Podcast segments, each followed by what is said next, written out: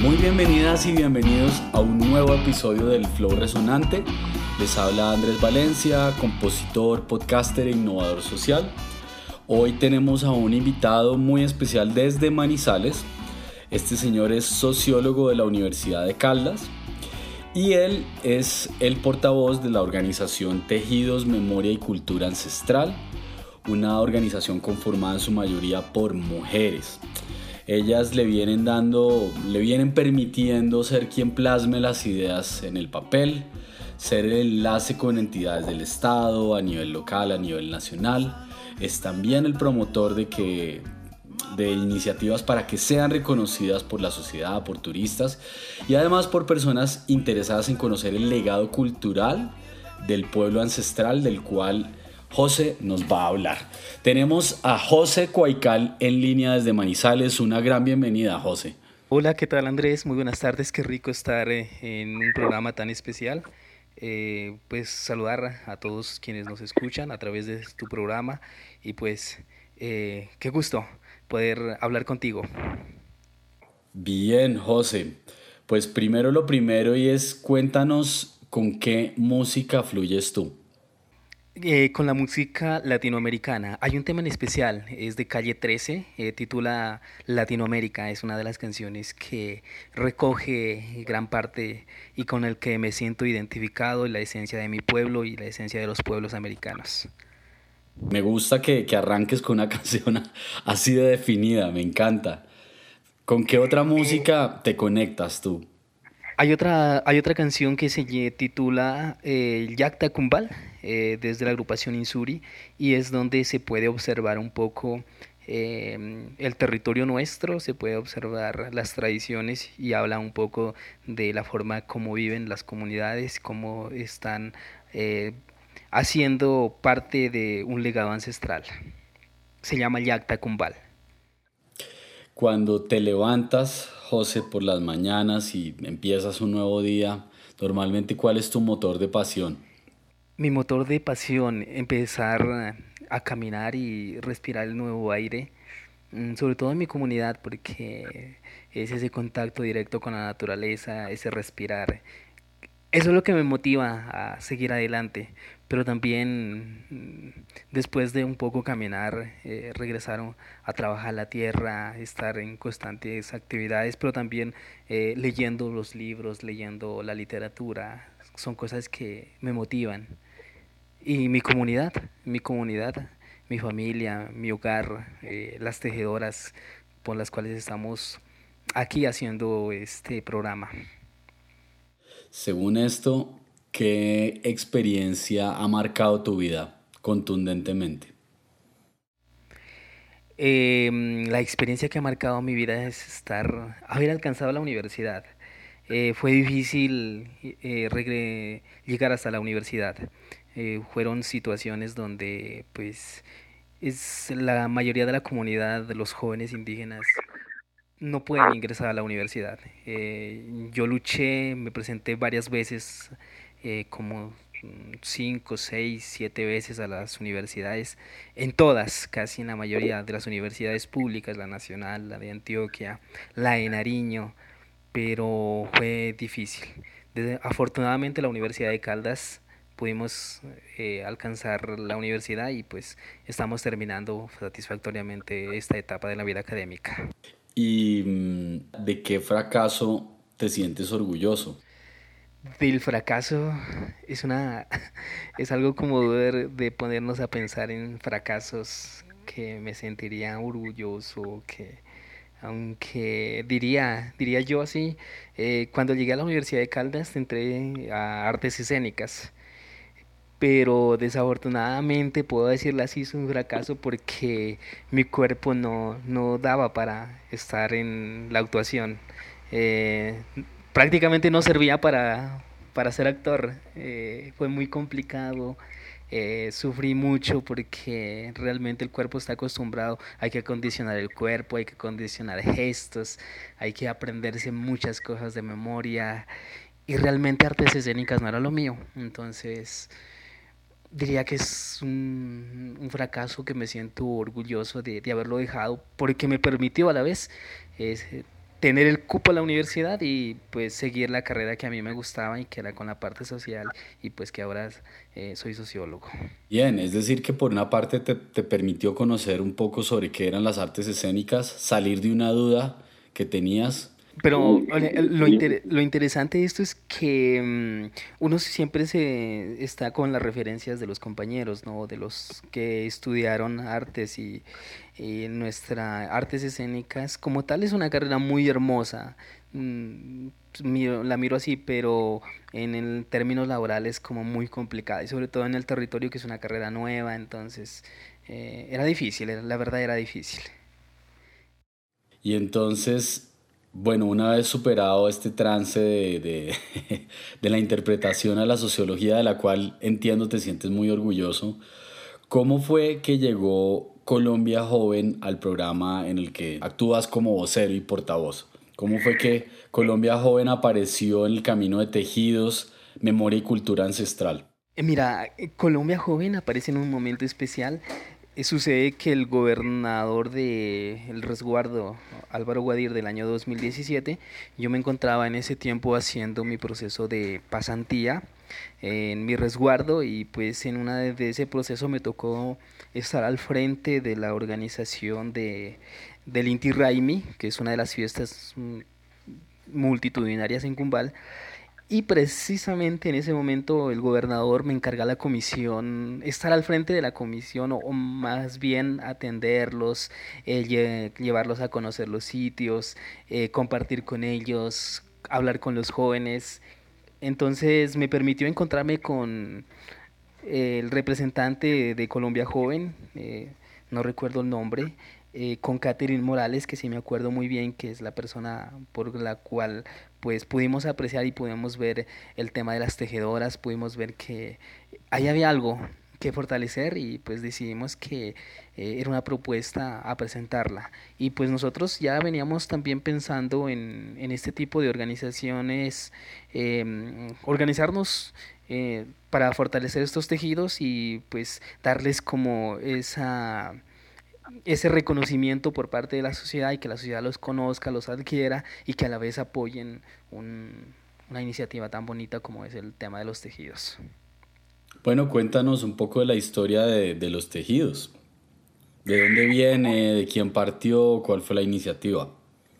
Sucede que en nuestro territorio hay el mayor, eh, el, o la mamá sabedora, o la tejedora, es la quien guarda en su esencia todos los conocimientos y todos los saberes, y es la mayor a quien decide que estos conocimientos sean transmitidos. Es nuestra abuelita, se llamaba Sara Irua, eh, y ella era una mayora tejedora que pues en el 2004 falleció y ella dejó una herencia hacia las nietas, ni siquiera las propias hijas.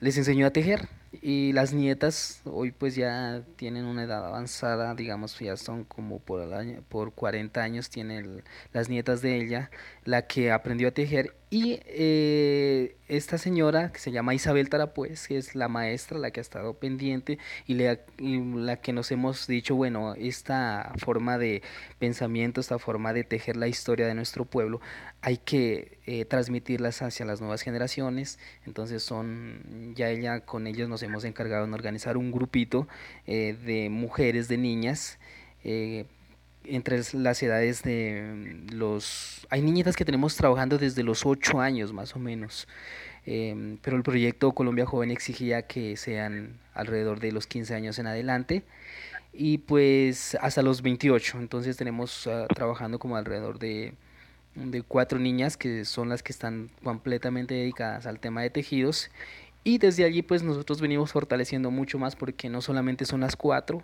son alrededor de mucho más personas que empiezan a, tejer y empiezan a mostrar su arte. Entonces puede decir que eh, este conocimiento es una transmisión de la abuela hacia los hijos, de los hijos hacia los nietos y así sucesivamente. Recordemos que la, la abuelita era eh, completamente, ella decía yo soy analfabeta pero puedo escribir en, es, en esa otra manera que son los tejidos. Aquí está mi historia y aquí está mi pueblo y aquí está todo, lo que siempre le repetía. Entonces se puede decir que pues no era letra de, no tenía como la universidad o el conocimiento que hoy se adquiere, pero sí tenía ese conocimiento profundo sobre los tejidos. Bien, ¿y qué tipo de, de historias o qué transmitía cuando ella dice soy analfabeta pero puedo escribir? ¿Qué podía escribir ella? ¿Qué podía transmitir? Hay un, hay un, puedo hablar de una especie de sincretismo detrás de, del tejido, porque es un tejido que lo aprendió de, de su mamá y su mamá se lo transmitió y, ella volvió a transmitirlo, pero detrás de ese tejido está la historia del pueblo, digámoslo así, que están eh, los alimentos, están los símbolos, está la cosmovisión. Y ella decía algo tan bonito que decía, cuando el venidero vino a estas tierras, ella siempre decía el venidero, o yo lo interpreto como ese, eh, el hombre español, el que vino en, 1492, nos arrancaron todo, nuestras raíces, nos arrancaron, pero lo único que no pudieron es con nuestros tejidos, decía. Es algo bonito, entonces a partir de eso nosotros, eh, las tejedoras se han venido fortaleciendo bajo esa forma, que tejer es la única de, de la única forma de hacer resistencia y de hacer memoria y decir que los pueblos estamos vivos y que tenemos un conocimiento por transmitir, un conocimiento por, eh, por mostrar hacia la sociedad. Entiendo la parte social y me gustaría entender la parte ambiental.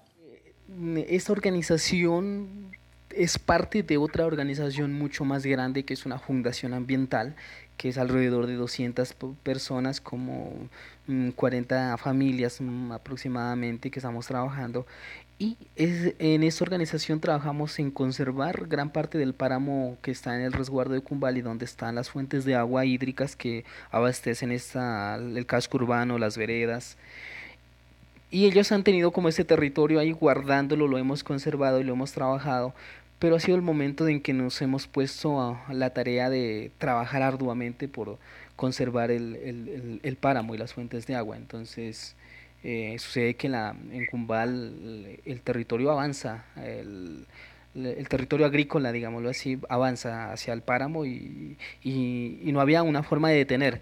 Nosotros eh, teníamos como esa visión también de ir a trabajar allá y decir, bueno, que tenemos que seguir trabajando, pero nos hemos dado cuenta y hemos dicho que no, que no se puede seguir eh, haciendo tala de, de, los páramos y nos hemos concientizado y a partir de eso hemos buscado otras alternativas como es eh, vincular a los jóvenes a proyectos productivos, eh, pensar que los tejidos también puede ser una forma de sustento, pero también un apoyo hacia la mujer, porque eh, recordemos que esta es iniciativa para aportar y para fortalecer el conocimiento de las mayoras, de las mujeres, donde está es la mayor riqueza cultural. Y entonces estas jóvenes mujeres, de 15 a 28 años, incluidas unas que, arrancaron desde los 8 años, ellas mm, también tejen, pero a través de este tejido ellas obtienen algún recurso. Exactamente, queremos, queremos que también eh, esa parte sea reconocida, queremos que también tengan su sustento económico, sus ingresos y pues ellas también puedan costearse en su proceso educativo, eh, recordando también que una de las tejedoras ya está en la universidad. Eh, y ha sido muy valioso para que ella se siga fortaleciendo y podamos pues tener un, un grupo de tejedoras muy estructurado o bien formado. Entonces, ¿qué retos tiene ahora la organización en el punto actual en el que llevan? ¿Cuánto llevan? ¿Cuánto lleva la organización como tal? ¿Está constituida legalmente? ¿Cómo, cómo están constituidos ustedes? Eh, nosotros actualmente la fundación como tal está constituida legalmente, pero la organización de las, de las chicas todavía estamos pensando en, en vincularla ya legalmente, por el momento no. Eh, ha sido una iniciativa más que todo, pues, como habíamos dicho inicialmente, trabajar desde la parte ambiental, es la, la fundación la que está constituida legalmente. ¿Qué les brinda, les proporciona este trabajo a las niñas y jóvenes que trabajan para la organización desarrollando tejidos? Yo he mirado una parte interesante desde la parte cognitiva y desde la parte de desarrollar su memoria en cuanto a, del estudio. Son muy, son muy buenas en la parte de las matemáticas. Eh, les ha permitido desarrollar habilidades aparte de que pues hacen un proceso de conteo, un proceso de manipulación de, de sus objetos que están haciendo, están recreando eh, la parte matemática, pero otra de las cosas interesantes que puede aportar o que se puede hacer desde esta parte es el tema de reconocerse como parte de una comunidad, reconocer sus símbolos, tejerlos. Entonces eso ha permitido de que se empoderen y pues puedan, aparte de ser un ingreso económico, puedan ayudarse de la mejor manera para hacer sus biografías, sus proyectos de vida y también pensarse en un futuro como profesionales, pero también como portadoras de un conocimiento milenario. ¿Cuántas mujeres vienen trabajando en la, la organización? Por el momento son cinco. Sí. ¿Y en cuántas ha impactado la fundación? La fundación pues ha impactado como alrededor de 200 personas. ¿Cuáles son los retos que vienen ahora para, para la organización, para Tejidos, Memoria y Cultura Ancestral? Los retos que se vienen para Tejido y Cultura Ancestral son enormes. Una de las de ellos es pues constituirse legalmente. La gente o los turistas quienes ellos conozcan ese tipo de iniciativas y pues realmente poderse constituir como una organización eh, legal, pero también que pueda eh, aportarle a la comunidad, porque recordemos pues que es, nosotros siempre pensamos en, lo colectivo y pues a partir de esto el reto es, es seguir trabajando en, diseños, seguir trabajando en, tejidos, porque no solamente se teje eh, mochilas, bolsos, se teje mm, manillas, se teje mm, ruanas, eh, algunos, algunos vestidos como para niños, para mujeres, fajas labradas, eh, tinturas, tinturas especiales. Entonces se viene un reto bien enorme y que es no solamente empezar a innovar a partir de lo tradicional, eh, como es el caso de los tintes naturales. Es un proceso un poco complejo, pero que más sin embargo se debe seguir trabajando. Entonces ahí es un reto enorme.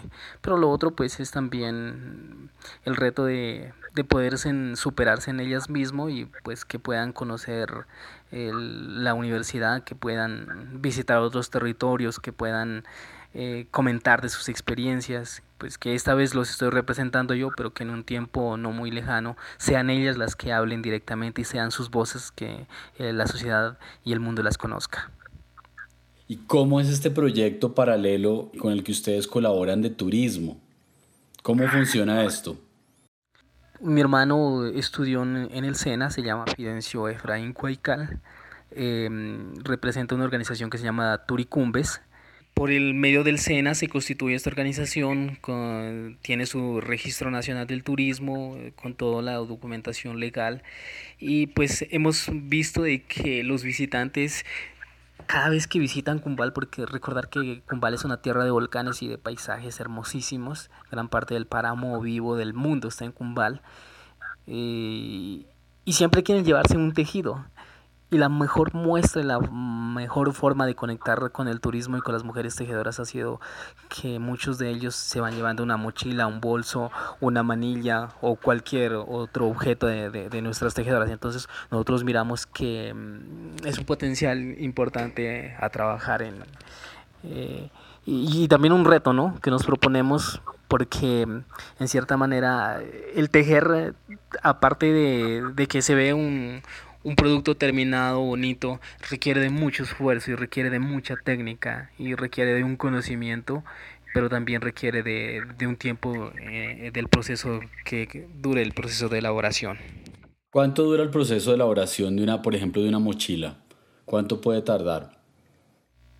Alrededor de más o menos, o sea, mm, recordemos pues que ellas aparte como hacen estudio, a la vez están pendientes de, de las cosas de la casa, del campo, mm, como alrededor de 15, 15 días más o menos. Vale, unas dos semanas eh, en ¿Cuánto puede costar una mochila de estas? ¿Qué, ¿Qué, costo puede tener para el turista? Había mochilas que por el impacto del, del simbolismo que se llevan y por la manera como eh, lo han visto, hay mochilas que alcanzan un valor de 500 mil pesos, pero en promedio se, está, se están yendo de 200 mil hacia, hacia arriba. Bueno, y me estabas contando del tema turístico. De, de Turicombes, eh, ¿tiene algún tipo de aval esta organización? ¿Están respaldados además del SENA? Sí, eh, tiene registro de la, del Ministerio de Industria y Turismo. Eh, se, traba, se trabajó con FONADA y se trabajó con el SENA y pues se ha tenido algún enlace con la gobernación de Nariño. Mm, se ha trabajado también localmente con alguna con las organizaciones territoriales, alcaldía, cabildos y pues es una, una de las organizaciones que está en crecimiento. Y entonces, ¿cómo acceden las, los turistas? ¿Qué tipo de turistas llegan allí? Turistas nacionales como internacionales, pero también locales. Eh, por ejemplo, cuando estamos los estudiantes de las universidades llegan en temporada de vacaciones, eh, arman un, un combo y, y, se sube a visitar el volcán, la laguna, a recorrer el territorio. Ha sido un turismo que, que se está haciendo sostenible, pero también turistas locales, nacionales y por último pues los, los internacionales. Hemos tenido visitas de distintos países y pues que se han llevado como esa experiencia bonita de, de conocer un territorio, de conocer una comunidad, de conocer una cultura indígena, de conocer sus, sus costumbres, sus tradiciones, pero también de conocer esa parte tan bonita que es la parte del tejido. ¿Y cómo se puede acceder allí? ¿Cómo, digamos, cómo podemos obtener información? ¿Cómo podemos compartir información a, los, a las personas que nos están oyendo a través del flow resonante? Hay dos formas de conocernos. Nosotros, pues, por el momento eh, nos pueden encontrar por internet, por medio de Facebook, a través de eh, una página de Turicumbes, eh, pero también a través de, de, de, mí, eh, José Cuaycal, como el vocero de, de las tejedoras. Eh, y también del, del, hablábamos del boca a boca, mm, que ha sido como una de las estrategias más interesantes. nosotros, la realidad, pues hemos dejado un poco de lado un poquito el tema de la promoción, no hemos promocionado, pero ha sido más el boca a boca por el cual nos llegan los turistas. Siempre nos recomiendan y dicen, no, esta organización es excelente, entonces contáctense con ellos. Y la mayoría de las experiencias que nosotros hemos tenido son turistas eh, extranjeros y en los cuales han visitado el volcán Cumbal, que es un volcán. Se puede acceder caminando hacia la cima, 4000 eh, 754 metros sobre el nivel del mar y el volcán Chiles que es un volcán que también está alrededor de 4740 eh, metros y también recordar que estos dos volcanes tienen mm, aguas termales. Es una de las cosas más bellas que, que tiene aguas que son eh, medicinales. Muchos de los que han, han visitado pues se han quedado maravillados con este tema de paisajes turísticos que tiene Cumbal. ¿Qué tipo de preparación debe tener la persona que sube a 4.754 metros? No cualquiera sube allí las personas que nos contactan, nosotros eh, tenemos como el, paquete donde pues viene las especificaciones de, de, preparación física, siempre les recomendamos eh, prepararse. En, esos días por lo general no consumir bebidas alcohólicas o embriagantes, eh, consumir por lo menos un litro de agua diario para que pueda el cuerpo pueda tener la suficiente resistencia. Eh, la hidratación es muy importante para subir al volcán Cumbal y pues nosotros aparte tenemos un equipo de primeros auxilios, servicios médicos para que el turista pueda eh, llegar. Eh, inclusive se, se presta el servicio de, el servicio de a caballo, donde ya el turista se cansa y pues nosotros le recomendamos que coja la opción del, del caballito y pueda llegar hasta la cima. Ayudamos con el turista que llegue. ¿Y cuánto puede costar un día de, por ejemplo, si, si quisiéramos ir a visitar el Cumbal, cuánto puede costar un, una visita de 3, 4 días? ¿Cuánto es la visita recomendada? ¿De cuántos días? Estamos manejando paquetes de individuales que son alrededor de 80 mil pesos donde se incluye lo que es eh, hospedaje, lo que es alimentación y, lo que es la guianza turística hacia arriba. Y ya cuatro días pues se calcularía haciendo los cálculos por el grupo y pues mirando eh, las condiciones como esté. Bien, 80 mil pesos diarios incluyendo alojamiento y alimentación. Sí, pero individual. Ya por, grupo, ya por grupos ya es otro costo, ya toca mirar otras variables ahí. Vale, o sea que por ejemplo para pasar unos cinco días serían unos 400 mil pesos por persona. Sí, así es. Correcto.